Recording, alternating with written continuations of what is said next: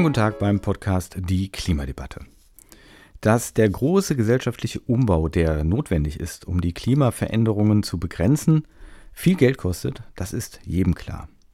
Manche Kosten spüren wir alle, zum Beispiel die EEG-Umlage zur Finanzierung des Ausbaus erneuerbarer Energien, die auf jeder Stromrechnung zu finden ist. Wer in einer Mietwohnung lebt, die vom Eigentümer energetisch optimiert wurde, durch neue Dämmung, muss diese Kosten über eine spürbare Erhöhung des Mietpreises selbst bezahlen. Und es gibt noch jede Menge Steuern und Abgaben, aber auch steuerfinanzierte Förderprogramme, die eine Lenkungswirkung zu mehr Klimafreundlichkeit haben sollen. Es wird aber nicht nur vieles teurer. Ökonomen rechnen damit, dass es auch andere Effekte gibt, zum Beispiel einige Dinge günstiger werden. Vor allem aber berechnen sie Kosten und Nutzen, konkret zum Beispiel, welche Klimakosten vermieden werden, wenn heute in bestimmte Klimaschutzmaßnahmen schon investiert wird. Und darum geht es heute. Im ersten Gespräch erläutert uns Frau Dr. Astrid Mattei vom Umweltbundesamt, wie und vor allem warum die Kosten von Umweltschäden berechnet werden.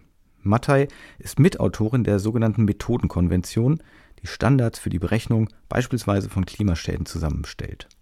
Aktuell ist die Methodenkonvention 3.1. Im zweiten Gespräch geht es dann um die Kosten-Nutzen-Rechnung. Darüber konnte ich mit Dr. Sven Willner am Potsdam Institut für Klimafolgenforschung sprechen. Willner hat unter anderem den viel zitierten Aufsatz mitverfasst Paris Climate Agreement passes the Cost-Benefit Test, dessen Kernaussagen er uns vorstellen wird. Und weil wir im Bundestagswahljahr sind, gibt es ein drittes Gespräch und darin geht es dann um die Politik des Klimaschutzes, genauer um seine Wählbarkeit. Ursula Sladek ist Beirätin des CO2-Abgabevereins der schon in der zweiten Ausgabe dieses Podcasts vorkam. Nun hat der Verein im Verbund mit anderen die Kampagne Wählbar 2021 gestartet. Dabei will er alle Wahlkandidaten für den Bundestag zu ihren klimapolitischen Positionen befragen und als potenzieller Wähler kann man dann seine eigenen Positionen mit denen der Politiker abgleichen. Das ist so ähnlich, wie man das vom Wahlomat schon kennt, den die Bundeszentrale für politische Bildung vor jeder Wahl anbietet, auch wieder in diesem Herbst. Ursula Sladek vertritt nicht nur die Position, dass CO2-Emissionen etwas kosten müssen, sie ist auch firm in all diesen ökonomischen Dingen, denn sie hat einst die Elektrizitätswerke Schönau gegründet und dann lange Zeit geleitet. Zum Nachlesen bietet sich wie so oft das Handbuch Klimaschutz an. Ab Seite 47 geht es um die Kosten der Umstellung und die verschiedenen Vorschläge, wie diese große Transformation zu finanzieren ist. So gilt es als unstrittig, dass CO2 richtig teuer werden muss, damit es sich wirtschaftlich lohnt, in andere Techniken zu investieren. Aber es ist eben gar nicht unstrittig, wie man das am besten regelt, damit einerseits die Wirtschaft Planungssicherheit hat, andererseits aber auch ungewünschte Effekte möglichst gering gehalten werden, wozu auch gehört, dass man jederzeit nachjustieren, nachjustieren können muss, wenn sich die Notwendigkeit ergibt. Das Handbuch Klimaschutz heißt die Sammlung von Basiswissen, Fakten und Maßnahmen kurz und bündig. Das Handbuch kostet 20 Euro. Derzeit habe ich es leider auf keinem der bekannten Portale als preiswertes und ressourcensparendes Gebrauchtexemplar gesehen. Offenbar benötigen es noch alle, die es mal gekauft haben. Aber nun zu Dr. Astrid Mattei vom Umweltbundesamt. Schönen guten Tag, Frau Dr. Mattei. Sie beschäftigen sich beim Umweltbundesamt mit der Berechnung von Umweltkosten und haben dazu eine Methodenkonvention entwickelt, die jetzt in der Version 3.1 vorliegt. Und das ist ein sehr umfangreiches Werk. Da werden alle möglichen Umweltkosten berechnet, Lärm zum Beispiel und Feinstaub. Aber bei uns geht es ja hier ums Klima. Und da habe ich jetzt mal geguckt, wenn Deutschland so aktuell, sagen wir mal, rund 600 Millionen Tonnen CO2 in einem Jahr emittiert, dann setzen Sie zum Beispiel einen Kostensatz von 195 Euro pro Tonne an, dann kämen wir auf 117 Milliarden Euro. Da frage ich mich jetzt, die Zahlen mit Milliarden kann man sich sowieso nicht vorstellen. Zunächst mal, wie berechnet man solchen Kostensatz? Was addieren Sie da auf? Was gucken Sie? Äh, was geschieht durch, in dem Fall, CO2-Emissionen? Ja, hallo, guten Tag, Herr Rieck. Vielen Dank erstmal für die Einladung zu diesem spannenden Podcast. Und Sie sind gleich mittendrin in einer der ganz schwierigen Fragen, was geht da eigentlich alles ein? Äh, erstmal eins vorab, wir machen das nicht selbst. Wir gucken uns an, was in der Wissenschaft an Modellen da ist, denn um Modelle handelt es sich hier und schauen danach, welches dieser Modelle für unsere Fragestellungen, für unsere Ausgangsbasis, sage ich mal, auch an Daten passt und dieses Modell haben wir dann verwendet. Diese Modelle, es gibt wie gesagt mehrere mhm. davon, die versuchen alle ganz breit, also global, die Folgen des Klimawandels zu erfassen. Und zwar über möglichst viele Sektoren, die betroffen sind. Also Energiesektor, Landwirtschaft, Gebäude, Infrastrukturen. Und diese globalen Schäden dann abzubilden. Das ist die Idee dieser Modelle. Mhm. mhm. Also so ein globaler Schaden ist dann zum Beispiel, wenn ich äh, auf einem Acker nichts mehr ernten genau. kann. Das wäre so eine Oder weniger Landwirtschaft ist halt ein ganz stark betroffener Sektor, sowohl von Dürren als auch von, von Überschwemmungen. Und das genau wäre der Versuch abzubilden, wie sich in den nächsten Jahrzehnten Jahrhunderten vielleicht auch, aber das mhm. ist natürlich sehr schwer, die Erträge, die Situation in der Landwirtschaft entwickeln wird. Mhm. Das wäre ein, ein Sektor, der da eine Rolle spielt. Okay, und dann gibt es irgendwie Hurricanes und Zerstörungen und ich weiß nicht, kann ich mir ungefähr vorstellen, dass es da ganz, ganz viel gibt, was Sie berücksichtigen müssen. Aber jetzt nochmal zum Praktischen. Ähm, wie macht man das? Sie können ja wahrscheinlich auch nicht sagen, was eine Tonne CO2 auf der Welt bedeutet. Bilden Sie da sozusagen Kategorien und sagen, wenn wir uns vorstellen, dass so und so viele Millionen Gigatonnen, was weiß ich, wie noch äh, emittiert werden, dann aufgrund der Klimamodelle rechnen wir mit folgendem und dann bauen Sie so Stufen oder wie kann man sich das vorstellen? Ja, so ein bisschen in der Art wird es von der Klimawissenschaft gemacht. Es ist quasi immer eine Differenzbetrachtung. Ja, man rechnet das Modell einmal mit einer bestimmten Menge äh, Emissionen in der Atmosphäre und dann lässt man das gleiche Modell nochmal durchlaufen mit einer etwas erhöhten Menge Treibhausgasen in der Atmosphäre und guckt, wo die Unterschiede sind. Mhm. Und dieser Unterschied in den Schäden, den man da in den Modellen findet, der ist dann quasi der Schaden, der durch diese zusätzliche Emission entsteht. Mhm. Und so ein Schaden, der entsteht ja je nachdem nicht nur einmal, also nicht nur eine Sturmflut, sondern vielleicht ja auf Dauer, wenn sich das Klima verändert hat. Das heißt, dass Sie sozusagen für jedes Jahr in der Zukunft Kosten abschätzen müssen?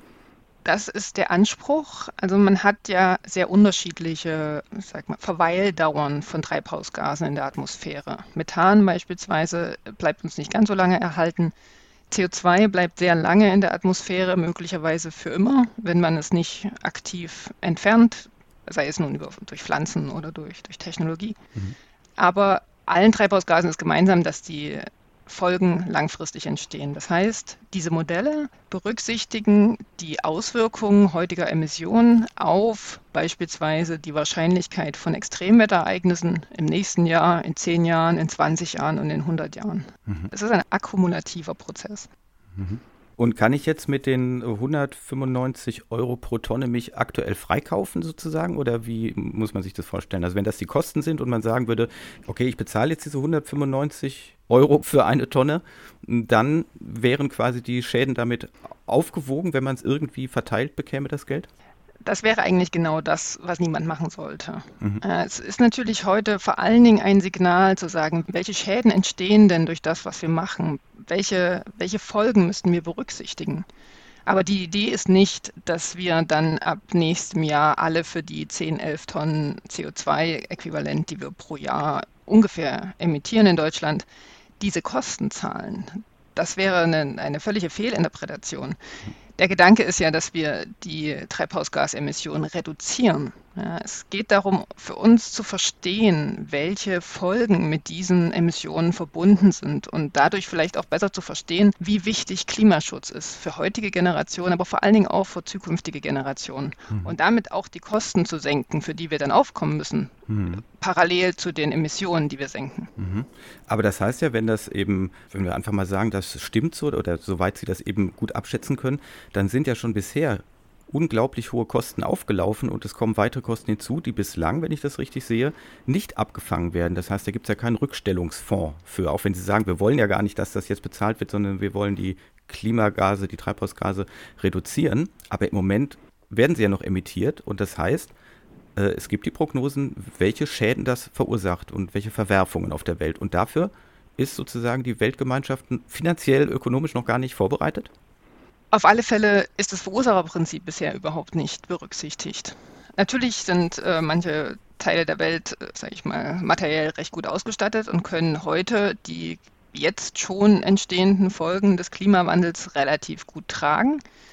Ein Vergnügen ist es auch für reiche Gesellschaften nicht, aber es ist möglich. Was wir jetzt schon sehen, sind die gravierenden Auswirkungen, die das gerade im globalen Süden hat, wo noch dazu kommt, dass die den Klimawandel so gut wie nicht verursacht haben, aber das ist wieder eine andere Geschichte. Mhm. Aber wie Sie sagen, wir haben Klimawandel bereits. Der ist nichts, was in der Zukunft stattfindet. Der ist etwas, was sehr präsent jetzt schon da ist. Wir haben die Häufung von Extremwetterereignissen und dafür ist es nicht nötig, jeder Dürre, jeder Flut, jedem Sturm mhm. zuweisen zu können, ist das jetzt Wetter oder ist das Klima. Es geht um die Häufung solcher Ereignisse und die sehen wir bereits jetzt, genauso wie wir die globale Erwärmung sehen. Wir sehen die Gletscher schmelzen. Und wie Sie sagen, dafür, dass diese Schäden bezahlt werden, ersetzt werden, so lange wie oder in dem Ausmaß, wie wir den Klimawandel eben nicht mehr stoppen können. Dafür gibt es momentan natürlich keinen globalen Gesellschaftsvertrag. Diese Kosten werden auf die Gesellschaften abgewälzt, vor allem auch im globalen Süden, aber auch bei uns ist es so, dass die Kosten von der gesamten Gesellschaft getragen werden. Das Verursacherprinzip gilt hier bisher nicht. Und solange sich daran nichts ändert, wird auch der Klimaschutz von der Argumentation her es schwerer haben, als wenn wir das Verursacherprinzip tatsächlich zum Funktionieren kriegen würden. Aber ich nehme an, dass sich trotzdem Wirtschaftsbereiche sehr genau für ihre Zahlen interessieren. Zum Beispiel Versicherungen, die ja möglicherweise irgendwelche Policen eingegangen sind, die sie zahlungspflichtig dann machen für bestimmte Ereignisse. Da muss man fast sagen, die großen Versicherungen, die brauchen unsere Zahlen überhaupt nicht. Die mhm. investieren eine Menge Geld in eigene Zahlen die natürlich global auch auf den großen Klimamodellen aufbauen. Aber diese ökonomischen Abschätzungen, die machen die sehr genau für ihre eigenen Portfolios. Denn wie Sie richtig sagen, das sind die, die das schon jetzt, schon seit einiger Zeit, schwarz auf weiß in ihren Bilanzen sehen. Die Versicherer, die Rückversicherer insbesondere auch, mhm. die sehen, wie die Schadenssummen hochgehen. Mhm. Und was ist jetzt dann Ihr Appell an die Politik oder Ihre zentrale Botschaft an die Politik? Also außer natürlich, man soll den Klimaschutz voranbringen, das ist ja sozusagen inzwischen sagen das alle. Aber was bedeutet das, wenn Sie eben auch hier klare Kosten benennen können? Wir müssen diese Kosten, es ist Wahlkampf, ich, äh, es ist hm. äh, ein auf, eine aufgeheizte Atmosphäre, sage ich mal. Mhm. Aber es gilt für alle politischen Angebote zum Umgang mit der Klimakrise dass wir nicht nur über die Kosten des Klimaschutzes reden dürfen. Wir müssen vor allen Dingen auch und mit genau der gleichen Intensität über die Kosten des Klimawandels reden, damit wir alle besser verstehen, dass das nicht was ist, wo wir nur dafür bezahlen und nichts Greifbares in die Hand kriegen, sondern dass es eine, eine große auch auf der Gewinnseite, sage ich mal, einen, mhm. einen großen Posten gibt, der da steht, wenn wir eben Klimaschutz betreiben, effektiven Klimaschutz, nicht Klimaschutz in Trippelschritten. Damit hätten wir vor 30 Jahren anfangen können. Es ist mittlerweile die Zeit für sehr große Schritte und ja, die werden auch zu gewissen Veränderungen führen, aber wir haben eben auf der Schadenseite auch eine Menge, was wir vermeiden können wenn wir zeitnah, wenn wir wirklich effektiv handeln. Und das muss in die Diskussion mit rein, das muss in die Rechnung mit rein, es muss auch in die politischen Rechnungen mit rein. Gerade jetzt auch im Wahlkampf. Hm. Also politisch äh, ist da ja noch einiges im, in Bewegung. Die Schweizer haben sich ja gerade gegen einen äh, deutlich verschärften Klimaschutz ausgesprochen im Referendum. Aber jetzt mal ab von der großen Politik. Als letztes würde ich gerne noch auf uns kleine Verbraucher gucken. Ähm, können uns denn diese Zahlen etwas sagen oder wie können wir selber die Klimakosten äh, vielleicht berücksichtigen? Also ich sage mal als Beispiel, den Stromanbieter, den kann ich ja wählen und da kann ich einen mit 100% regenerativer Erzeugung mir auswählen. Dann sollte ich da CO2-mäßig ja gut gut sein. Aber wenn ich mir ein Biobrot kaufe, dann weiß ich ja nicht, welche Klimakosten da im Getreideanbau meinetwegen drin stecken, in der Ackerbewirtschaftung, im Backen und was weiß ich, was so alles dazukommt. Diese Kosten sozusagen, die ich ja dann hier auch verursache für die ganze Welt, die kann ich gar nicht selber sehen. Gibt es da von Ihnen einen Tipp, wie ich das vielleicht doch machen kann oder wie ich mich da besser verhalten kann?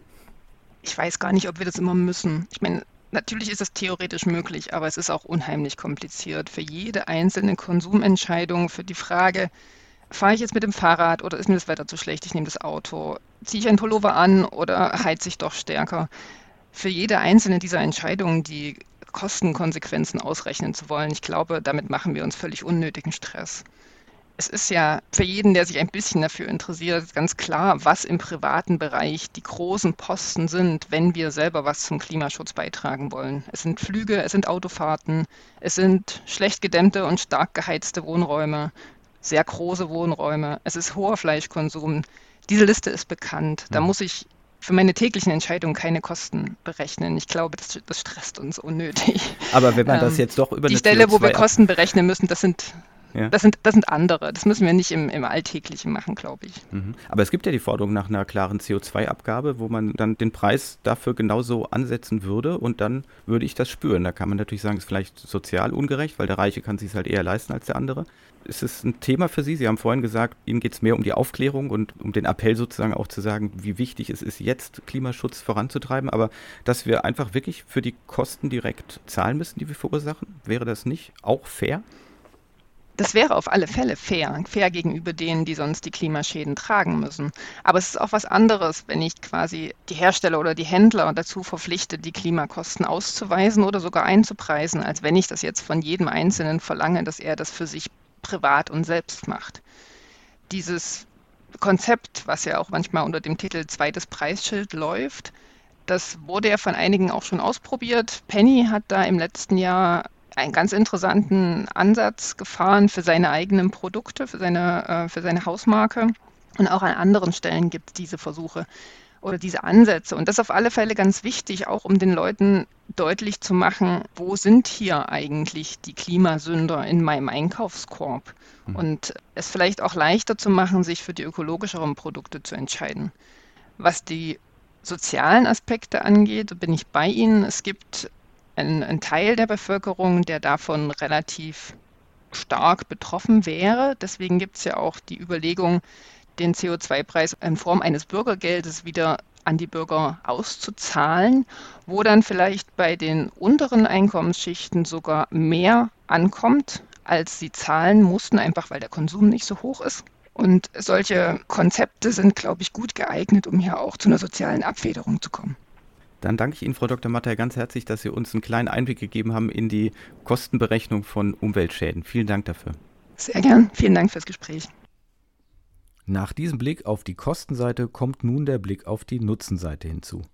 Dr. Sven Willner vom Potsdam Institut für Klimafolgenforschung hat nämlich die Erdtemperatur gefunden, bei der aus rein ökonomischer Sicht Kosten und Nutzen am besten zusammenkommen.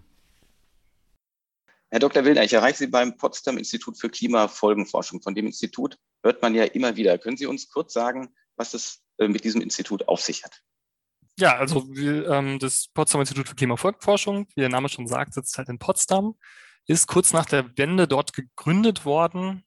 Mittlerweile 300 MitarbeiterInnen. Genau. Der Professor Schellenhuber hatte das ursprünglich gegründet, war auch mal sehr stark der Verfechter des Zwei-Grad-Ziels, das ja dann in den Klimaverhandlungen immer mehr Prominenz bekommen hat. Seit zwei Jahren haben wir jetzt äh, eine neue, neue Leitung, Professorenspitze, Professor Edenhofer und Professor Rockström.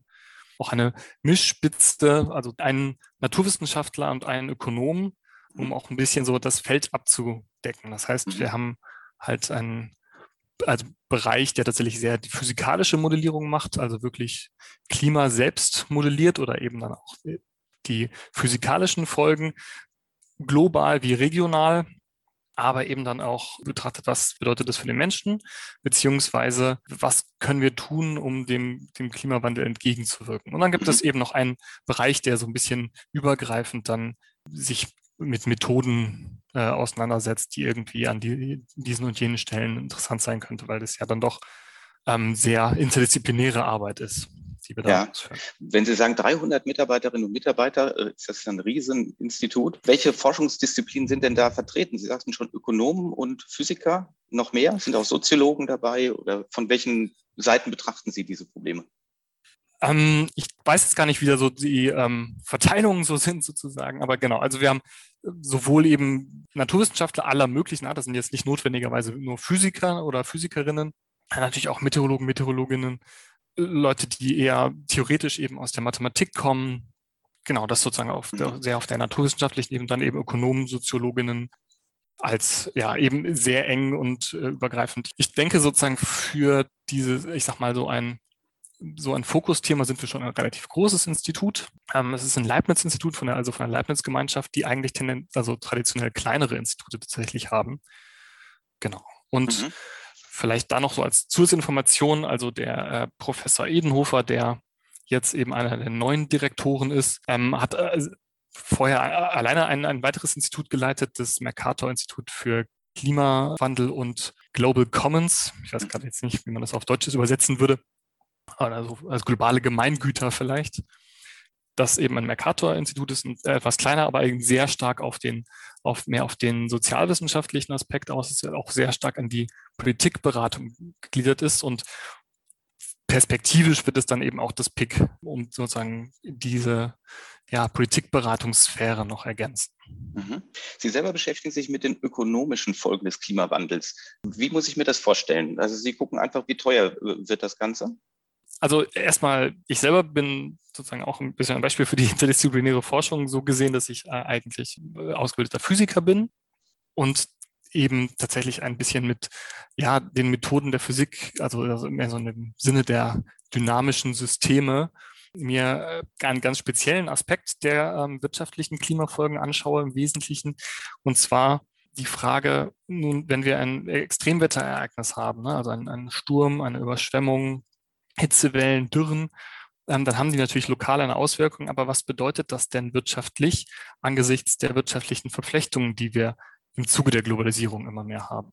Mhm. Also Versorgungsketten, die eben über Grenz, Ländergrenzen hinweggehen. Ja, was bedeuten die, derartige Störungen für dieses Wirtschaftssystem wirklich als komplexes System? Das ist so mein, mein Hauptfokus. Mhm. Und wie können Sie solche Kosten abschätzen? Also gerade wenn es global ist, wie, wie, können wir uns das vorstellen? Man kann einen einzelnen Hurricane meinetwegen nehmen und dann guckt man aus der Vergangenheit, was hat er alles kaputt gemacht, wie teuer war das, das wieder aufzubauen, wie ist die Wirtschaft eingebrochen, so irgendwie und dann rechnet man das hoch auf alle erwarteten Stürme und Überflutungen oder wie, wie geht das? Ein, ein, ein, Stück weit schon, genau. Also das heißt natürlich, also ich selber mache jetzt gar nicht so sehr die, diese datengetriebene Arbeit, die sich retrospektiv anschaut, was haben jetzt eigene einzelne Ereignisse tatsächlich für Schäden verursacht, sondern eben sozusagen mit dem, mit, mit dem Beispiel von diesen eben vorherigen Ereignissen und eben auch basierend auf den Daten gibt es dann eben so ein bisschen die Abschätzung, dann gut, was, wenn jetzt ein Hurricane dieser Stärke noch einmal auftritt, was würde der denn dann bedeuten? Und da gibt es so ein bisschen,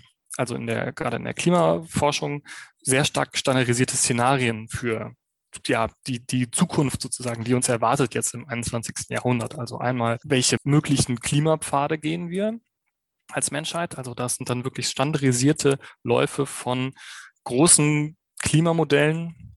Da gibt es eine ganze Reihe. Das sind also so mittlerweile eine zweistellige Anzahl von wirklich richtig großen Modellen, die dann tatsächlich, ja, ich, ich sag mal so wie eine, eine kleine Modellwelt aufbauen, in denen dann tatsächlich zum Beispiel in den und den Voraussetzungen halt hier und da diese und jene Ereignisse auftreten, zum Beispiel Überschwemmungen oder Stürme. Wirklich wie in ja, richtige Zeit rein, so als, wie, als wäre das eben eine kleine Welt. Und ich nehme dann zum Beispiel eben einen von diesen, diesen Szenarien, von diesen Klimapfaden und schaue dann, nun gut, wenn diese und jene Ereignisse in, in den Reihenfolgen und so auftreten, versuche ich dann eben abzuschätzen, ja, was bedeutet das danach tatsächlich dann eben für die Wirtschaft? Mhm. Die Zahlen, die dabei rauskommen, sind natürlich mit wahnsinnigen Unsicherheiten behaftet. Ne? Das fängt natürlich einmal da, damit an, dass die Frage ist, ja, ist jetzt tatsächlich wirklich das einzelne Ereignis im Jahr 2050 Nein, natürlich nicht, ne? Mhm. aber mhm. es geht dann eben sehr stark darum, um die Statistik. Werden die Ereignisse häufiger und oder stärker? Wie verändert sich dann überhaupt das, was man erwarten muss tatsächlich an diesen, an diesen Schäden? Mhm. Und auf der anderen Seite gibt es natürlich auch dann die Unsicherheiten, die in, den, in der wirtschaftlichen Modellierung drin stecken. Ne? Also wie wird sich dann jetzt die, die Wirtschaft an der Ostküste der USA entwickeln? die dann eben potenziell in ein paar Jahrzehnten vom, von einem starken Hurricane getroffen wird. Mhm. Das heißt, Sie betrachten nicht nur, nicht nur äh, Umweltkatastrophen, sage ich mal, sondern auch, dass Ackerboden nicht mehr fruchtbar ist, dass sich ähm, Industrien verlagern müssen. Spielt das alles auch eine Rolle? Also im Idealfall sollte es natürlich schon, aber irgendwo muss man dann doch eben Vereinfachungen machen. Ne? Mhm. Also jetzt zum Beispiel gerade das Thema äh, Landwirtschaft, das ist dann jetzt auch bei uns am Institut wirklich ein sehr eigenes, eigener Bereich, einfach weil das ein sehr wichtiger Sektor ist, der natürlich auch seine Eigenheiten hat, ne? die Komplexität, was für Pflanzen angepflanzt werden und sowas. Mhm. Das heißt, da bin ich dann sozusagen auch sehr wieder von der Vogelperspektive in dem Sinne, dass ich dann eben starke Vereinfachungen treffen muss. Mhm.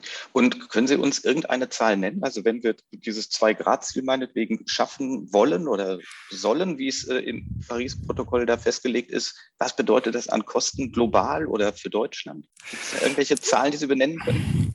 Die, die Frage ist auch, was bedeuten diese Zahlen denn nachher mhm. dann tatsächlich am Ende? Ne? Auch da wiederum, ne, also ich, die sind ja jetzt wahrscheinlich durch eine Studie auf mich aufmerksam mhm. geworden, wo wir eben tatsächlich verglichen haben, innerhalb von einem, das ist eigentlich ein schon sehr vereinfachtes Modell von William Nordhaus, ein, ähm, ein amerikanischer Ökonom, der da auch für dieses kleine Modell ähm, vor drei Jahren den Nobelpreis für bekommen hat, weil er als erstes wirklich ja so ein integriertes Modell geschaffen hat im, für Klimawandel oder für die ökonomischen Folgen. Das heißt, es gibt in diesem Modell ein Wirtschaftsmodul gewissermaßen, das eine globale Wirtschaft versucht abzubilden. Sehr vereinfacht. Also es gibt wirklich nur einen Wirtschaftssektor, der eben mit bestimmten Annahmen wächst und der aber dann tatsächlich Möglichkeiten hat, Entscheidungen zu treffen, wie eben Kosten auszugeben, um Klimawandel zu verhindern oder beziehungsweise um weniger CO2 oder Klimagasintensiv zu werden und auf der anderen Seite eben ein Klimamodell, das dann darauf reagiert, auf den Klimapfad, den diese Wirtschaft nimmt und andersrum wieder Schäden auf die Wirtschaft auswirkt. Und was wir dann in dem Modell gemacht haben, ist, wir haben vor allen Dingen dieses Schadensmodul geupdatet mit beobachteten Größen von einer anderen Studie und dann geschaut, nun gut, wie verhält sich das denn, das Verhältnis von den Kosten, die innerhalb dieses Modells zu erwarten sind, zu den, also durch mhm. also Schäden durch Klimawandel, beziehungsweise Kosten, die eben der Klimaschutz bedeuten würde. Mhm. Und da gibt es dann die Modelle, äh, probieren wir mal mit dem einfachsten ja. anzufangen, wir tun gar nichts. Ja, man lässt es einfach so laufen, das haben Sie ja betrachtet. Also dann investieren wir quasi nichts in den Klimaschutz, aber wir haben dann ja. extreme Kosten durch die Klimaveränderungen. Genau. Das? Genau, das heißt, ne, also und, und das ist im Prinzip eine, eine Fortschreibung, also diese Kosten basieren eben auf einer Studie von äh, amerikanischen Wissenschaftlern, die über einen Zeitraum von 50 Jahren versucht haben zu sehen, finden wir einen Zusammenhang zwischen Temperaturanstieg mhm. und Reduktion in Wirtschaftswachstum. Und die finden dann eben für viele Regionen tatsächlich einen Zusammenhang. Der kann tatsächlich auch erstmal irgendwie positiv sein, also jetzt zum Beispiel für Russland. Mhm. Ja, sprich also, wenn es in Russland jetzt ein bisschen wärmer wird, kann das erstmal für das Wirtschaftswachstum förderlich sein. Für andere Regionen ist das halt schon bei kleinen ähm, Temperaturzunahme ein Problem und so weiter. Und wir haben halt diese Daten dann eben in dieses Modell hineingegeben. Das heißt, dort ist es dann eben so, wir können da jetzt die Annahme treffen, gut, die Welt wächst wirtschaftlich einfach weiter, ohne irgendwie sich in irgendeiner Form um Klimaschutz zu kümmern, mhm. sehen dann eben tatsächlich auch, welche Schäden dann dabei entstehen. Sprich also, wie viel von dem, was in dem Modell sozusagen produziert wird, eigentlich direkt durch Klimawandel wieder aufgegessen wird, wenn man so ja. möchte. So sieht das ja. dann in diesem Modell aus. Und was würde uns da erwarten? Also sagen wir mal so, die klassischen Zahlen, die es dann da gibt, sind eigentlich mhm. jetzt gar nicht sowas wie absolute Schäden, wo man jetzt sagt, okay, ja, das sind jetzt irgendwie so und so viel Trillionen Dollar oder so bis, mhm. bis Ende des Jahrhunderts, sondern eben die sogenannte Social Cost of Carbon. Mhm. Also das sind die Schäden, die durch eine jetzt zusätzlich emittierte Tonne CO2 entstehen würden. Mhm. Und auch diese Zahl ist eigentlich wieder wahnsinnig abhängig davon, welche Annahmen man in dem Modell trifft. Sprich, in dem Modell wie in vielen ökonomischen Modellen gibt es natürlich dann auch Annahmen darüber, wie bewerte ich denn jetzt eigentlich einen, einen einzelnen Dollar, der produziert oder eben äh, verloren geht, hm. je nachdem, ob der jetzt morgen zur Verfügung steht oder erst in 50 Jahren. Hm. Ja, und so meistens, das ist dann die sogenannte Discount-Rate. Und wir nehmen halt an, wir haben diesen Dollar lieber morgen als in 50 Jahren. Dementsprechend verändert sich dann eben auch diese Social Cost of Carbon Zahl die kann tatsächlich von einer zweistelligen Dollarzahl bis in die Hunderte, es gibt manche Modelle, die dann eben sogar auf Tausende Dollar kommen können. Und wie, genau. äh, was bedeutet das jetzt für die Wirtschaft, wenn Sie jetzt äh, sagen, äh, absolute Zahlen helfen uns da auch nicht weiter? Also ich sage mal so ganz banal, einfach nichts zu tun, weil dann äh, investieren wir im Moment kein Geld, sondern machen weiter Cash, ist aber rein unter wirtschaftlichen Gesichtspunkten keine gute Lösung. Nein, genau. Also jetzt, um mal zu unserer Studie zurückzukommen. Ja machen wir jetzt eben auch noch das andere Szenario, wo wir sagen, okay, wir lassen jetzt das Modell einen für sich optimalen Pfad finden, der halt versucht abzuwägen zwischen den Klimaschäden und den Kosten, die der Klimaschutz dann tatsächlich in dem Modell kostet, de facto. Ja? Und das, das, ist dann eben auch so ein bisschen das, ich sag mal so, die, die, die Geschichte oder die, das Ergebnis dieser Studie. Da kommt man ziemlich genau darauf, dass eben eine 2 Grad Erwärmung im Gegensatz zu vorindustriellen Niveau da so ein bisschen der Sweet Spot ist. Mhm. Also das, das wäre die, günstig, die günstigste Lösung, heißt es. Innerhalb dieses Modells. Ne? Ja. Das, mhm. wie gesagt, auch da wieder möchte ich immer sagen, also das ist natürlich mit großen Unsicherheiten behaftet einfach. Ne? Viele Dinge sind in diesem Modell auch eben einfach gar nicht drin. Also sprich sowas wie Anpassung. Ja? Also wir können uns natürlich an den Klimawandel anpassen. Küstenschutz betreiben. Das kostet uns was, vermeidet dann wieder Schäden auf der anderen Seite. Klimaschutz an sich ist ja nicht notwendigerweise auch nur eine Kostennummer. Ja, also je nachdem, was für eine Maßnahme man dann auch umsetzt, haben die dann auch sogenannte Co-Benefits, sprich, die bringen uns vielleicht in dieser und jenen Hinsicht, anderen Hinsicht. So das, das klassische Beispiel ist vielleicht Kohleverstromung in China. China allein schon wegen der starken gesundheitlichen Folgen, die das dort in Städte hat, wo Städte wirklich tatsächlich im Rauch mhm. gelebt haben tatsächlich oder vielleicht auch immer noch tun, allein deswegen bereits ein Interesse ist, Kohleverstromung zurückzufahren. Mhm. Ja. Sie merken so ein bisschen, ich bin zögerlich, tatsächlich da jetzt mhm. wirklich Zahlen zu nennen. Mhm. All diese Faktoren haben auch einfach zur Folge, dass viel äh, auch in diesen Klimafolgen ähm, sowas wie diese Cost-Benefit-Analyse, die wir da gemacht haben, also wo man diese Kosten gegeneinander vergleicht, immer mit sehr viel Vorsicht gehandhabt werden. Mhm. Ja, weil, weil man eben tatsächlich so viele Annahmen hier reinstecken muss für ein politisch sehr brisantes Thema. Ja, aber wir, wir suchen ja alle nach Antworten. Das heißt, äh, ja. Sie sagen jetzt, nach so einem Modell unter ganz vielen Einschränkungen wäre das Zwei-Grad-Ziel ökonomisch das Sinnvollste. Das bedeutet doch aber dann auch, ja. dass wenn wir sagen, wir wollen aber eigentlich über 1,5 Grad haben, weil je weniger Erwärmung, umso besser, sagen wir jetzt mal, dann wird es teurer. Das heißt, da wird jetzt die Wirtschaft sagen, oh Moment, dann lass uns doch bitte bei den zwei Grad rauskommen und nicht äh, probieren, überambitioniert 1,5 Grad zu erreichen.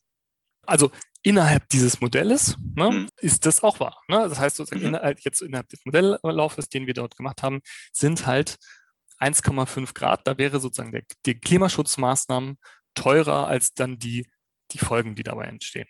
Der, oder die vermieden werden ne, mhm. im Vergleich jetzt zu dem 2 Grad. Der Grund dafür ist eigentlich recht einfach. Wir sind einfach sehr, sehr nah an diesem anderthalb Grad Ziel. Oder an den anderthalb Grad. An den anderthalb Grad, also wir haben die fast ja. schon, meinen Sie. Mhm. Mhm. Genau, das heißt, wenn wir jetzt diese Diskussion vor 20 Jahren geführt äh, hätten, mhm. wären wir vielleicht zu einem anderen äh, Ergebnis gekommen. Ne? Weil die Maßnahmen halt so schnell und so früh, also möglichst bald passieren müssen, um irgendwie diesem anderthalb Grad Ziel nahe zu kommen, sind dann auch die Kosten halt potenziell hoch. Jetzt, wie gesagt, auch da wieder innerhalb des Modells. Mhm. Das auf der einen Seite. Auf der anderen Seite ist natürlich so, wenn jetzt alle sagen, ja, okay, dann ist das 2-Grad-Ziel optimal.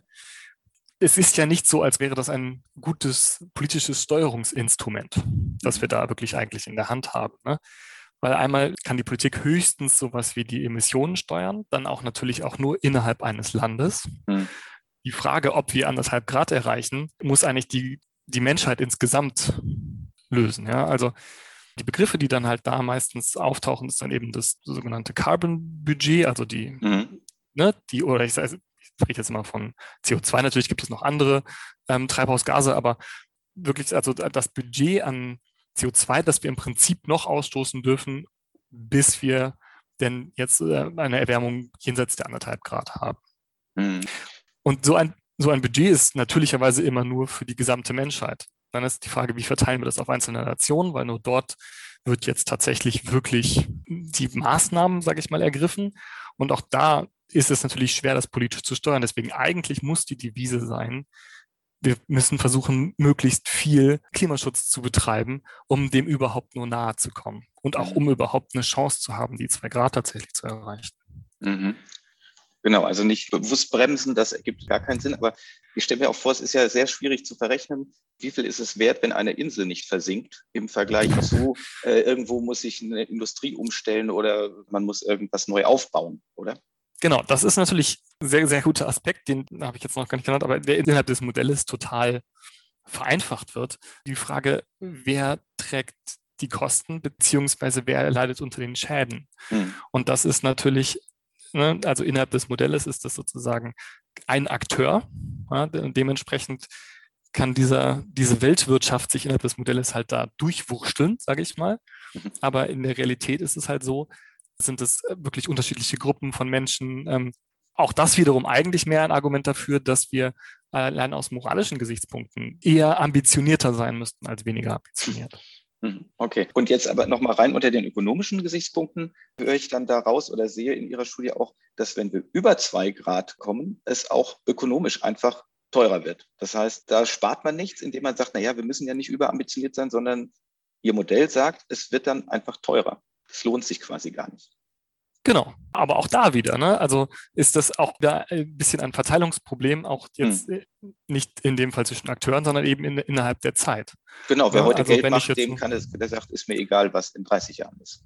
Genau, aber trotzdem jetzt im Großen und Ganzen, hm. sozusagen, wenn wir halt über die zwei Grad gehen, haben wir das gegenteilige Spiel. Also klar, dann, dann werden die Kosten für Klimaschutz kleiner, mhm. ne, weil wir weniger ambitioniert sein müssen. Dafür werden die potenziellen Schäden durch Klimawandel höher, aber eben stärker als die Kosten kleiner werden. Und dementsprechend haben wir netto eigentlich entfernen wir uns wieder von diesem Optimum zwei Grad. Mhm. Da steckt jetzt aber noch so diese alte, weiß nicht, darf man sagen, philosophische Frage oder kapitalistische Grundsatzfrage drin. Alle Modelle gehen weiterhin davon aus, dass es Wirtschaftswachstum braucht. Also das soll dann halt nur etwas nachhaltiger sein, etwas umweltverträglicher. Also die Frage nach Wirtschaftswachstum ist natürlich das eine sehr große. Ja. Ähm, ich fange auch mal da an mit dem Modell, das wir jetzt dort benutzt haben. Mhm. Dann machen wir Annahmen über dieses jene Wirtschaftswachstum tatsächlich. Ob es das jetzt braucht, ist äh, innerhalb des Modells ist jetzt eigentlich der Wachstum so gesehen überhaupt nicht notwendig. Das Modell selber ist da aber eben sehr utilitaristisch in dem Sinne, dass mehr einfach mehr Nutzen bringt dementsprechend das Modell versucht, mehr zu machen. Ja? Mhm. das ist tatsächlich eine, eine Grundannahme, die einfach in sehr vielen ökonomischen Modellen zugrunde liegt, die einfach auch eine im ersten Moment eine elegante Verknüpfung zwischen einer mathematischen Formulierung der Ökonomie und irgendwie der Motivation von Wirtschaft ja, eigentlich eine elegante Verknüpfung, aber natürlich ist steckt da die, eben genau diese starke Annahme hinter. Mehr ist immer, immer in irgendeiner Form besser. Ich habe irgendwie mehr Nutzen halt tatsächlich davon. Mhm. Also das ist jetzt schwer zu sagen, wie dieses Modell aussähe, wenn man das Wachstum komplett rausnähme. Aber es ist zumindest nicht notwendig, dass da jetzt irgendwie ein Wirtschaftswachstum weiterhin stattfindet, nur um Klimaschutz zu betreiben oder überhaupt ähm, innerhalb des Modells. Ja, also da will ich mich jetzt auch gar nicht zu weit aus dem Fenster lehnen, mhm. aber also meine persönliche Meinung da ist einmal, dass die Frage, ob Wachstum oder nicht Wachstum, das ist im Prinzip erstmal vielleicht auch gar nicht so richtig die entscheidende Frage. Und die Frage ist vielleicht, was, was meint man denn mit Wachstum überhaupt? Wenn das jetzt Zahlen wie Bruttoinlandsprodukt sind oder sowas. Also erstmal ist das ein sehr schlechtes Maß, um überhaupt irgendwie zu messen, wie gut geht es unserer Wirtschaft oder wie gut geht es den Menschen, denn das ist ja schließlich eigentlich das, was Wirtschaft leisten soll. Ja? Also mhm. Wirtschaft ist ja eigentlich kein Selbstzweck. Ich glaube, die entscheidende Frage ist weniger die, wie wächst Bruttoinlandsprodukt oder sollten wir uns daran orientieren, sondern eigentlich die Frage, welche Ressourcen verbrauchen wir. Ich glaube nicht, dass Wachstum tatsächlich an sich notwendig ist. Ich bin mir auch nicht mal sicher, ob eigentlich irgendjemand das tatsächlich sagt, dass Wachstum notwendig ist. Ähm, das ist äh, ja meistens äh, es wird natürlich politisch gerne als Totschlagargument verwendet. Ähm, aber am Ende ist es natürlich der, ähm, der Ressourcenverbrauch eigentlich die, die, die entscheidende Frage und gar nicht, ob die Wirtschaft als solche wächst. Mhm. Ja, das heißt, eigentlich gewissermaßen ist natürlich auch äh, der kollektive Versuch, so ein, so ein Problem zu lösen wie den Klimawandel, auch ein bisschen eine Chance darüber nachzudenken, was erwarten wir von der Wirtschaft, was wollen wir denn überhaupt von Wirtschaft? Ja? Und in dem Zuge natürlich darüber nachzudenken, ja, so, so eine Art mehr eine Suffizienz Herangehensweise dann irgendwie zu nehmen. Also sagen, okay, wir brauchen halt nicht mehr, sondern es gibt auch andere Teile des Lebens, die uns einfach wichtig sind, die jetzt gar nicht im wirtschaftlichen System so richtig drin sind. Ne? Also, also Freizeit, viele kulturelle Dinge, menschliches Miteinander. Mhm. Ja. Mhm. Ich frage mich halt immer als Biologe, ob äh, nicht einfach diese permanente Weiterentwicklung das Grundproblem ist, dass wir eben permanent meinen, es muss was Neues passieren und ja. so entwickeln wir uns ja und schaffen halt zwangsläufig immer neue Probleme, womit ich eben auch meine, wir haben jetzt dieses riesige Klimaproblem vor uns, aber ich glaube halt gar nicht, dass selbst wenn wir das gelöst kriegen, dann sozusagen die Probleme weg sind, sondern wenn ich mir einfach die Menschheitsgeschichte angucke, befürchte ich, dass wir einfach permanent neue Probleme schaffen. Und das ist ja dieses Wachstum, diese Entwicklung, dass wir immer weitermachen, wie Sie sagen, mehr Wohlstand, mehr dies, mehr das, mehr jenes. Ja. Und dass eben der Mensch nicht in der Lage ist zu sagen, ha, jetzt ist doch gerade mal gut, jetzt bleiben wir auf der Ebene. Das scheint ja nicht zu gehen. Da sagt die Politik auch immer, wir können den Fortschritt nicht aufhalten oder so und akzeptiert sozusagen damit, dass ja auch permanent neue Probleme geschaffen werden, die wir noch gar nicht abschätzen können. Also nehmen wir sowas wie die Digitalisierung, da äh, hängt ja ein Konglomerat an Problemen auch dran. Ne? Und so ist es, glaube ich, mit allem oder Gentechnik oder was auch immer. Und ich habe manchmal den Eindruck, dass wir einfach meinen, wir kriegen das schon alles gemanagt, aber in Wirklichkeit wird es ein immer fragileres System, weil wir an immer mehr Stellen irgendwas schrauben müssen und basteln und reparieren müssen und korrigieren müssen, damit das alles noch funktioniert. Also ich glaube, da gehe ich größtenteils mit. Also der Klimawandel ist jetzt ein Problem, das sehr prominent im Bewusstsein vieler Menschen ist. Aber natürlich ist es ganz viele Probleme, auch die der klassischen Umweltbewegung mhm. aus den 70ern, äh, 80ern, die sind ja noch lange nicht gelöst. Ja, und deswegen Klimawandel ist natürlich jetzt äh, einmal auch tatsächlich auch ein bisschen in den Fokus der Wirtschaft geraten, ne? auch ein bisschen aus Eigeninteresse, wie in unserem mhm. Modell. Die, mhm. die Wirtschaft leidet potenziell auch darunter. Und da würde ich jetzt denken, naja, das werden wir in den nächsten Jahrzehnten mit Verbrauch anderer Ressourcen ähnlich sehen. Ne? Mhm. Seien es die seltenen Erden, seien es Metalle, sei es was auch immer. Ja, auch, auch da wieder, ne? selbst wenn wir jetzt, jetzt geschafft haben, vielleicht jetzt nicht jeden Fluss in Deutschland wirklich zu vergiften, wie das vielleicht in den 70ern, 80ern auch natürlich so dass das, das, das Horrorszenario war, heißt das nicht, dass wir, sobald wir den Klimawandel gelöst haben, auf einmal mhm. äh, im Einklang mit der Natur leben oder keine Probleme mehr verursachen würden. Was Fortschritt bedeutet, ist auch ein bisschen eine kulturelle Frage. Welchen Stellenwert haben Technologien oder neue Technologien?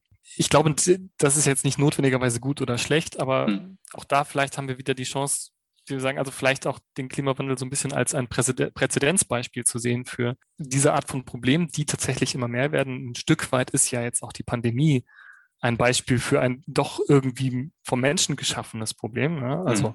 und sei es halt einfach nur die Ausbreitungsgeschwindigkeit dadurch, mhm. dass wir, dass wir so globalisiert leben. Nicht, dass das jetzt notwendigerweise an sich ein Problem ist, aber tatsächlich zeigt das auch wieder, wir haben da wieder ein kollektives Problem zu lösen und nicht mhm. nur eines, wo jetzt jemand ähm, Giftmüll entsorgt und wir müssen dem einfach nur einmal das Gesetz vor die Nase halten, das darfst du nicht. Wer das mit den Kosten genau nachlesen möchte, wir werden ja äh, in den Shownotes auf diesen Aufsatz verlinken und gerne auch noch auf anderes, wenn Sie mir noch äh, weitere Literatur empfehlen. Für diejenigen, die es aber nicht nachlesen, ist ja auch auf Englisch. Darf ich zusammenfassen, Begrenzung auf zwei Grad Klimaerwärmung ist rein ökonomisch schon das Optimum. Alles, was darüber hinausgeht, wird teurer unterm Strich. Und es spricht trotzdem vieles dafür, zu versuchen, die Temperatur unter den zwei Grad Erwärmung zu halten, weil wir dann nicht nur über die Kosten insgesamt sprechen, sondern auch über die Verteilung der Kosten, über moralische Fragen, über ethische Fragen und überhaupt die Möglichkeit, das ernsthaft zu managen. Denn da sind ja wohl immer noch viele Unsicherheiten dabei. Es klingt ja manchmal so, als ob wir auf die Tonne genau sagen könnten, na, wenn wir die Tonne jetzt noch reingeben, dann kommen wir bei folgender Temperatur und bei folgenden ja, Extremwetterlagen an. Genau, finde ich gut. Das ist eine schöne Kann zusammenfassen. Kann man so zusammenfassen. Dann danke ich Ihnen ganz herzlich, Herr Dr. Willner, dass Sie sich die Zeit genommen haben, uns äh, einen Einblick zu geben in diesen Teil der Klimafolgenforschung. Herzlichen Dank. Ich danke. Wer die Berechnung von Dr. Willner und Kollegen genauer nachvollziehen möchte, in den Show Notes ist ein Aufsatz verlinkt. Und damit kommen wir zu der Frage, wie wir am 26. September 2021 Klimaschutz wählen können. Und ob wir da wohl freiwillig wählen werden, dass Dinge teurer werden sollen, damit die Klimafolgen nicht so schlimm werden? Ich habe mit Ursula Sladek gesprochen. Frau Sladek, was kostet uns eigentlich das CO2, das wir bislang so mehr oder weniger gedankenlos in die Luft pusten? Das sind schon gigantische Kosten. Wenn man mal guckt, was eine Tonne CO2 kostet, da ist die letzte Angabe vom Umweltbundesamt 180 Euro pro Tonne. Das hört sich ja jetzt nicht so fürchterlich viel an erstmal, weil eine Tonne, das ist ja ganz schön viel. Aber wenn man das summiert, ich konnte leider keine äh, neuere Zahl feststellen als aus dem Jahr 2014, aber in 2014 waren das allein für den Energiebereich 48 Milliarden Umweltschadenskosten, die so auf diese Art und Weise entstanden sind. Und wenn man dann noch die anderen Sektoren, wie zum Beispiel den Verkehr oder das Wohnen dazu nimmt, dann sind wir bei 130 Milliarden Euro Umweltkosten. Äh, ich habe das mal ausgerechnet. Das sind dann für jeden Einwohner Deutschlands, also von der alten Oma bis zum Säugling, 1600 hm. Euro im Jahr und das jedes Jahr aufs Neue. Also das sind schon gigantische Kosten und das mhm. müssen wir immer im Auge behalten, wenn wir überlegen, dass jetzt durch eine CO2-Bepreisung natürlich auch Kosten auf die Bürger zukommen. Mhm. Sie gehören ja selber zu dem Verein CO2-Abgabe, den wir schon mal in unserem Podcast hatten. Aber uns geht es ja jetzt heute konkret einfach darum, was uns das Ganze kostet. Ja, also was der Klimawandel kostet und was die Begrenzung kostet.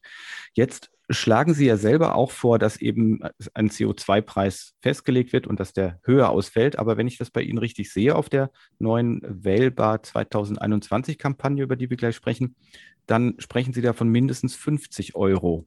Das wäre jetzt aber so oder so einfach immer noch höchstens ein Viertel oder so von dem, was an realen Kosten entsteht. Wie wollen wir denn dann die realen Kosten auffangen? Ja, das soll so geschehen, dass jedes Jahr ein planbarer Anstieg der, des CO2-Preises stattfindet. Wir haben gesagt, um fünf Euro im Jahr. Das ist auch nicht viel, das ist verkraftbar. Das Wichtige dabei ist, dass das planbar ist, vor allem für die, für die Wirtschaft, für die Industrie, die weiß, äh, worauf sie sich einstellen kann. Und die CO2-Vermeidungskosten sind natürlich in den unterschiedlichen Bereichen sehr unterschiedlich hoch. Das heißt, da bleibt am Anfang eine große Lücke und vielleicht bei einzelnen Maßnahmen auch nach ein paar Jahren immer noch eine Lücke übrig, die dann wiederum durch verschiedene andere Maßnahmen geschlossen werden soll. Aber wie gesagt, die Höhe ist die eine Sache. Das andere Wichtige ist, es muss ein planbarer Anstieg sein, weil ein Wirtschaftsunternehmen, das investieren will, möchte natürlich wissen, wie rechnet sich denn meine Investition? Und das wiederum kann es nur ausrechnen, wenn es weiß, wie sich die CO2-Abgabe entwickelt. Mhm. Aber das heißt ja so oder so kommen da gigantische Kosten auf uns zu, egal über was wir das jetzt rechnen, denn wenn diese Tonne CO2 tatsächlich 180, 190 Euro an Schäden verursacht, dann müssen die irgendwie mal wieder repariert werden, abgegolten werden oder sonst was. Das bedeutet doch, dass auf uns so oder so hohe Zahlungen zukommen. Sie machen jetzt die Kampagne Wählbar 2021. Sollen sich also die Bürgerinnen und Bürger selber dafür entscheiden, dass sie einfach viel mehr Geld fürs CO2 zahlen müssen? Jetzt äh, stocke ich ein bisschen, weil äh, das ist gar nicht die Frage der Wählbar-Kampagne, sondern die Wählbar-Kampagne listet in unterschiedlichen Maßnahmenpaketen erstmal alle Maßnahmen in den unterschiedlichen Sektoren auf, die dazu führen, dass der Klimawandel abgebremst und idealerweise auch zum Stoppen gebracht wird. Mhm unterhalb von zwei Grad, wenn das möglich ist. Mhm. So, und natürlich kostet das etwas.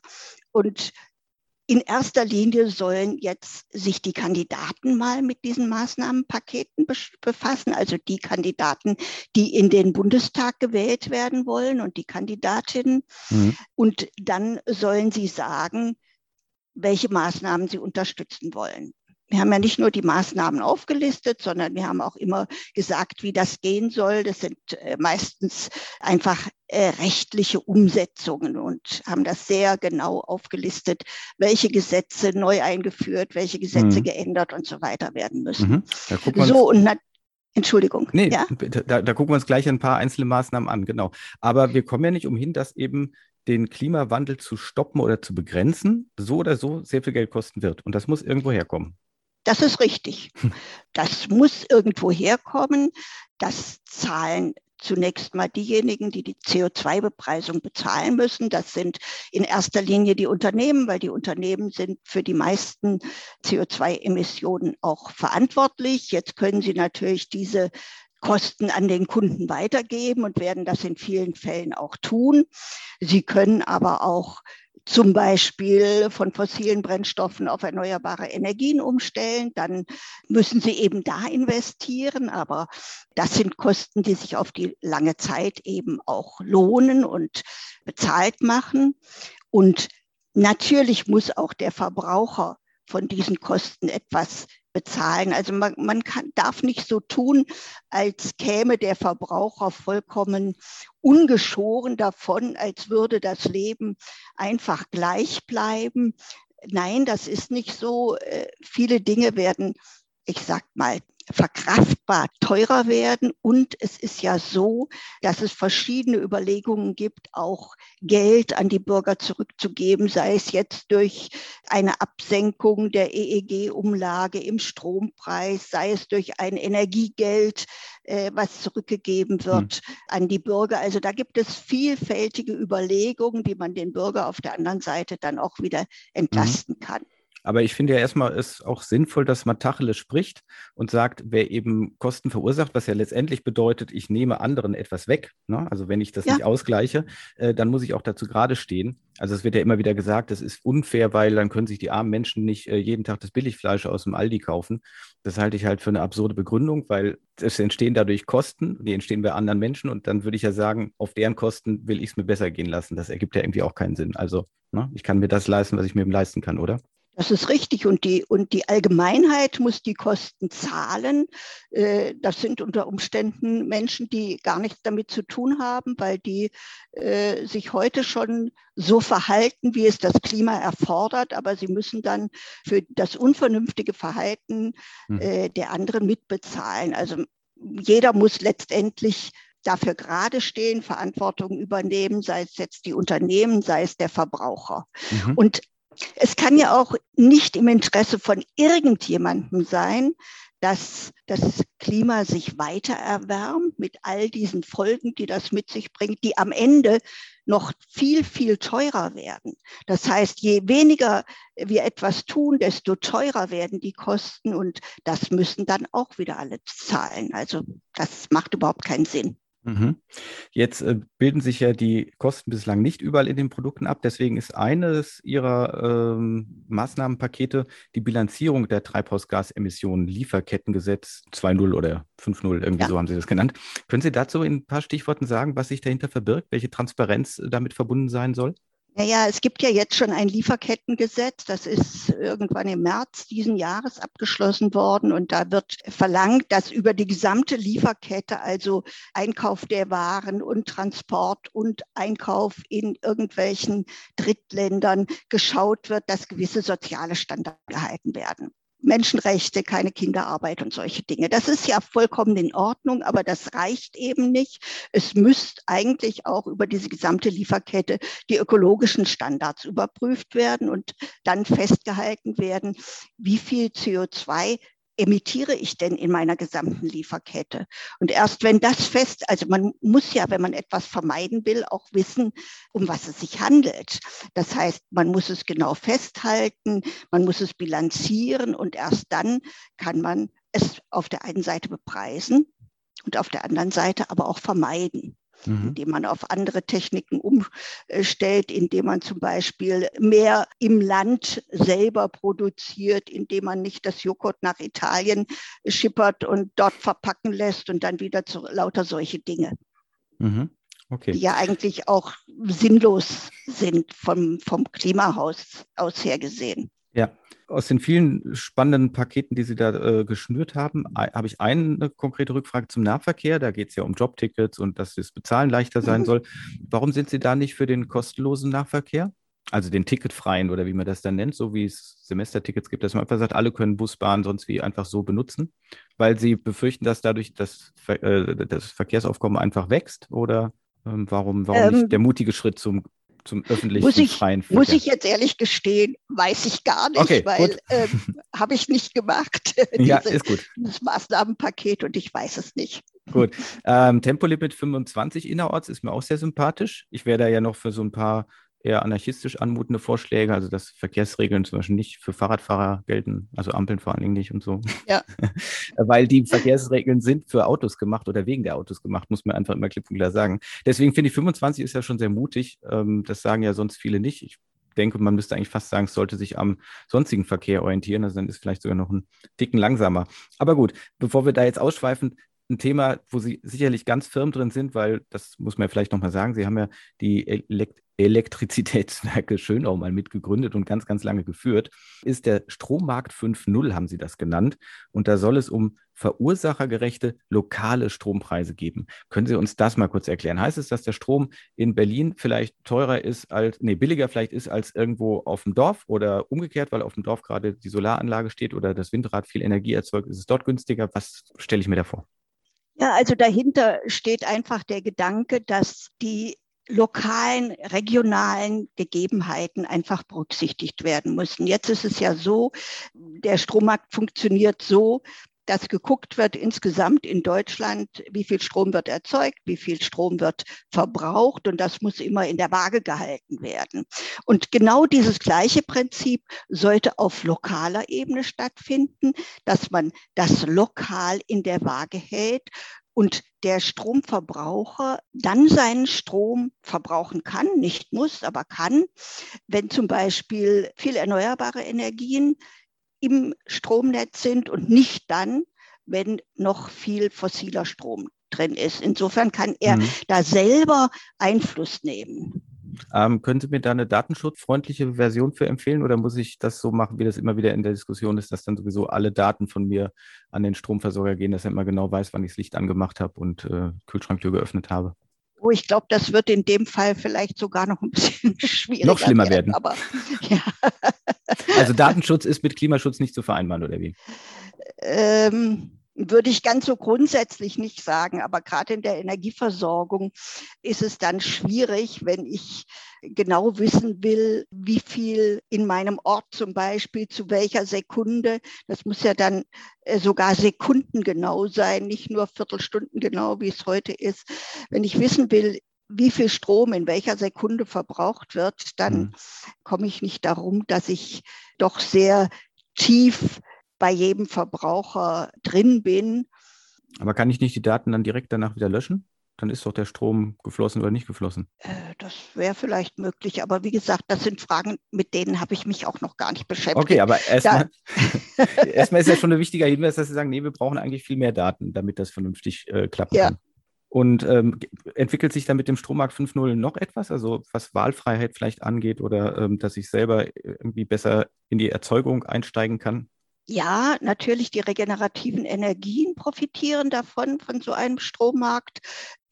dazu gehören noch eine ganze Menge anderer Maßnahmen, aber sie profitieren auch von diesem Strommarkt, weil ähm, jetzt ist es ja so, dass bei negativen Strompreisen an der Börse die fossilen Energien eher profitieren, weil die Großen mehr Möglichkeiten haben, damit umzugehen, weil sie, weil sie auch, na, wie soll ich das sagen, sie haben ja die Verfügungsgewalt über die Stromnetze. Das heißt, sie schauen dann, dass bei negativen Strompreisen sie ihren Strom, den sie im Voraus schon gekauft haben, schnell wieder verkaufen und die regenerativen Anlagen dann laufen und mit den negativen Strompreisen keinen Erlös mehr machen. Dadurch wird die EEG-Umlage wieder höher. Das sind ja alles Dinge, die äh, den erneuerbaren Energien schaden. Und deswegen ist eine eine Neuordnung des Strommarktdesigns, also des Funktionieren des Strommarktes, so wichtig, damit auch die erneuerbaren Energien eine bessere Chance haben. Mhm. Sehr spannend. So, jetzt Ihre Kampagne mit dem Wählbar 2021. Da listen Sie diese ganzen Pakete auf und Sie fragen alle Kandidatinnen und Kandidaten für den Bundestag an, wie sie sich dazu positionieren wollen. Und dann kann ich sehen, wer geantwortet hat und ob er diese Position teilt oder irgendwie das anders sieht.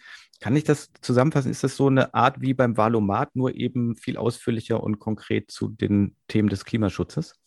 Ja, es ist zu den Themen des Klimaschutzes, also nicht zu allen anderen Themen, sondern ausschließlich zu Themen des Klimaschutzes, weil wir auch der Überzeugung sind, das ist in der nächsten Wahlperiode wirklich das Wichtigste, weil wenn wir da jetzt nicht endlich mal richtig in die Pötte kommen, dann wird es sehr, sehr schwierig werden mit dem Klimaschutz. Der Unterschied oder das, was wir wollen, ist, dass jeder Kandidat wirklich das nach seinem Gewissen beantwortet, dass er nicht auf das Wahlprogramm verweist, mhm äh, und alle äh, irgendwie das Gleiche reinschreiben, sondern jeder soll seine Meinung reinschreiben.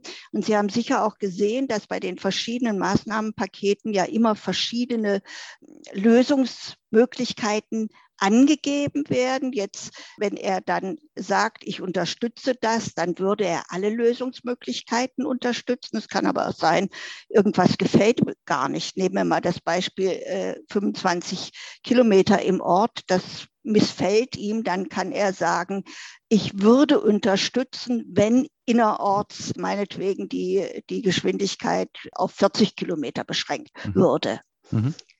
Also diese Möglichkeit besteht oder er unterstützt gar nicht, weil er sagt, nee, das finde ich ganz doof, da bin ich nicht überzeugt davon, das würde ich niemals unterstützen. Das kann mhm. er natürlich auch sagen.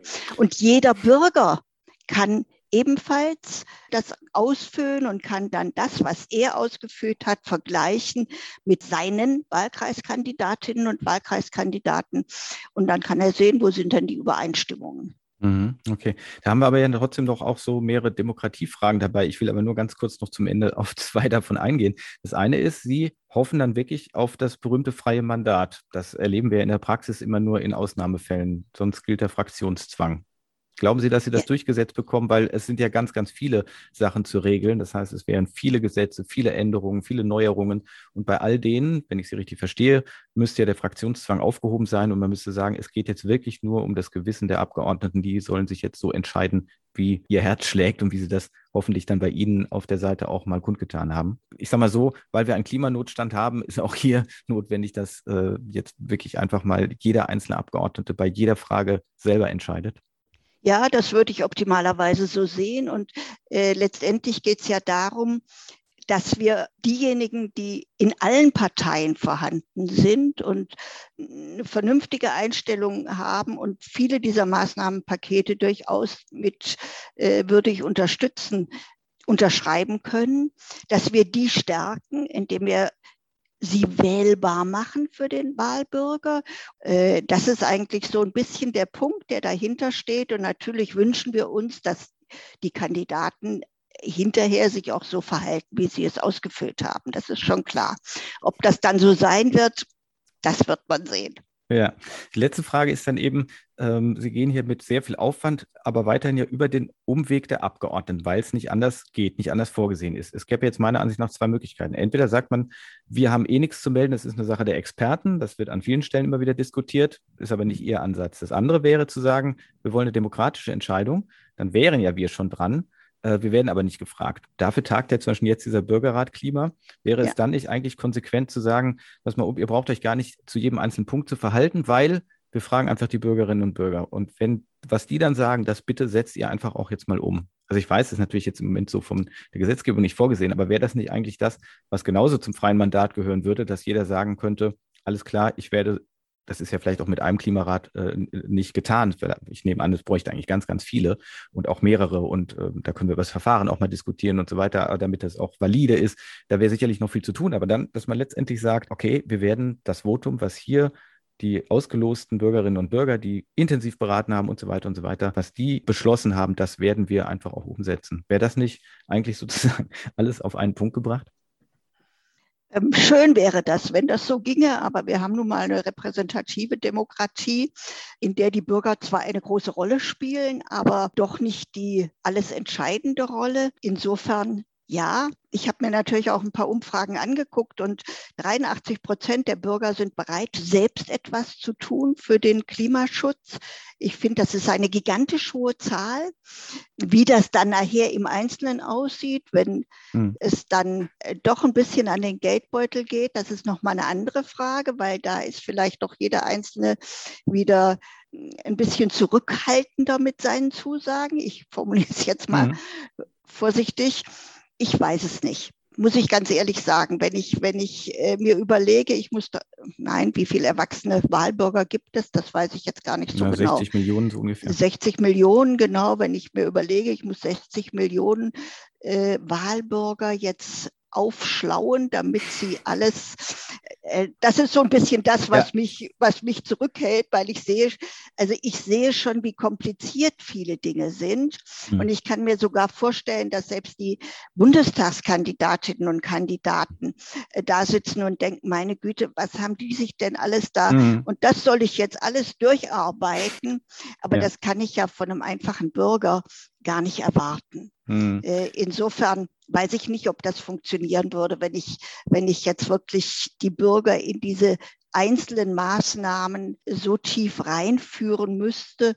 Und wenn es nicht nur ein Rat sein sollte, sondern sozusagen eine Abstimmung über alle Bürger, mhm. Volksentscheid, wie das jetzt zum Beispiel in der Schweiz also mhm. immer geschieht. Und da sind gerade zwei abgelehnt äh, worden, ja. Mhm. Klimaentscheide abgelehnt worden. Also hm. Da bin ich ein bisschen skeptisch. Okay, deswegen, ähm, aber Sie müssen jetzt eigentlich dann äh, tatsächlich die 60 Millionen Wahlbürger aufschlauen, wie Sie das so schön genannt haben, damit sie eben die richtige Wahlentscheidung treffen. Bei äh, aleatorischen Deliberationsverfahren haben wir den Vorteil, dass wir eben nur ein paar tausend vielleicht auslosen. Die aufschlauen, das kann man noch leisten und die treffen dann stellvertretend für alle die Entscheidung. Aber gut, das ist jetzt wieder der Werbeblock, den mache ich nochmal am Ende vielleicht von dieser Podcast-Reihe.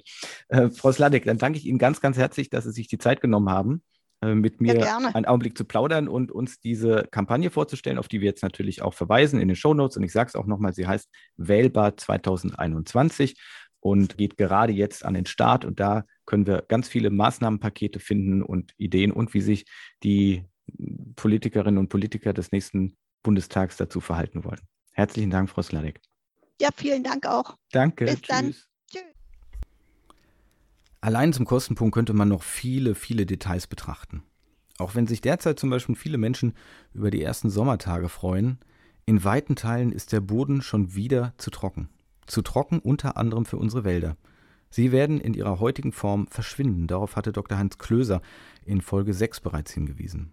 Wie dramatisch es derzeit schon ist, beschreibt eine Radioreportage von WDR 5. Ich setze sie wie anderes auch in die Show Notes. Und abschließend zum Thema Geld und Kosten noch ein Zitat aus der Broschüre Eine Billion Euro für 1,5 Grad der Europäischen Investitionsbank. Sie hat sich verpflichtet, keine Kredite mehr an klimaschädliche Projekte zu vergeben. Und weil der Umbau der Gesellschaft sehr viel Geld kostet, rechnet sie damit, die Investition von einer Billion Euro in den Klimaschutz zu fördern. Wie das geht? Zitat. Eine öffentliche Einrichtung, auch die Europäische Investitionsbank, kann mit ihren Mitteln nur einen Bruchteil dessen decken, was weltweit benötigt wird. Das Gros der Investitionen wird der private Sektor stemmen müssen. Daher besteht unser Geschäftsmodell darin, für die von uns finanzierten Projekte zusätzlich Kapital aus dem Privatsektor zu mobilisieren. Unser Ja zu einem Projekt wird von anderen Investoren oft als Gütesiegel betrachtet, als Signal für seine Bankfähigkeit.